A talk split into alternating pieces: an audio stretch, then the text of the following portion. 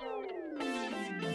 Salve galera, eu sou o John Alves e hoje eu vou falar aqui sobre obesidade mental. A humanidade hoje está vivendo um turbilhão de informações, são tantas informações sem filtro nenhum que a gente nem sabe o que fazer com elas. Os psiquiatras acreditam que a gente está vivendo um estado de déficit de atenção devido a esse excesso de informação. Né? Segundo eles, quando se é interrompido uma atividade, você perde cerca de 64 segundos até voltar a essa atividade original. Pensa comigo, se você sofre uma interrupção a cada 5 minutos e gasta um minuto para voltar à atividade original, em uma semana você vai ter perdido aí 8 horas na transição de uma atividade para outra.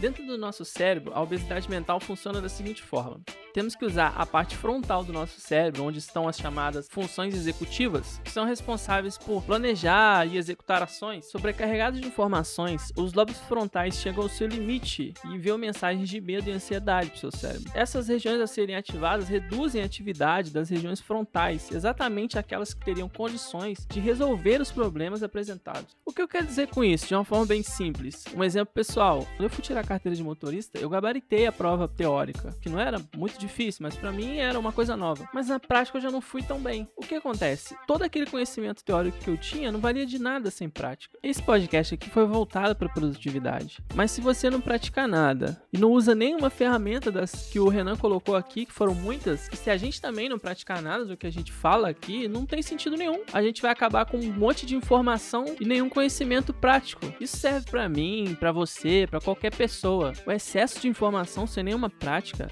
não vai te levar ao conhecimento se você não, não colocar a mão na massa mesmo. A gente tem a tendência em ficar preso em achismos, né? Se eu fizer isso, se eu fizer aquilo, mas a gente acaba não fazendo. A gente passa a viver num futuro que talvez nem exista. Isso te gera ansiedade, que vai te gerar obesidade mental. Tem uma frase muito legal que diz se a gente é bom em desculpas, a gente não é bom em nada. Então é isso, eu espero que você consiga tirar algo de bom desse podcast, não só uma informação e nenhum conhecimento. Não esqueça de compartilhar e marcar a gente lá no Instagram.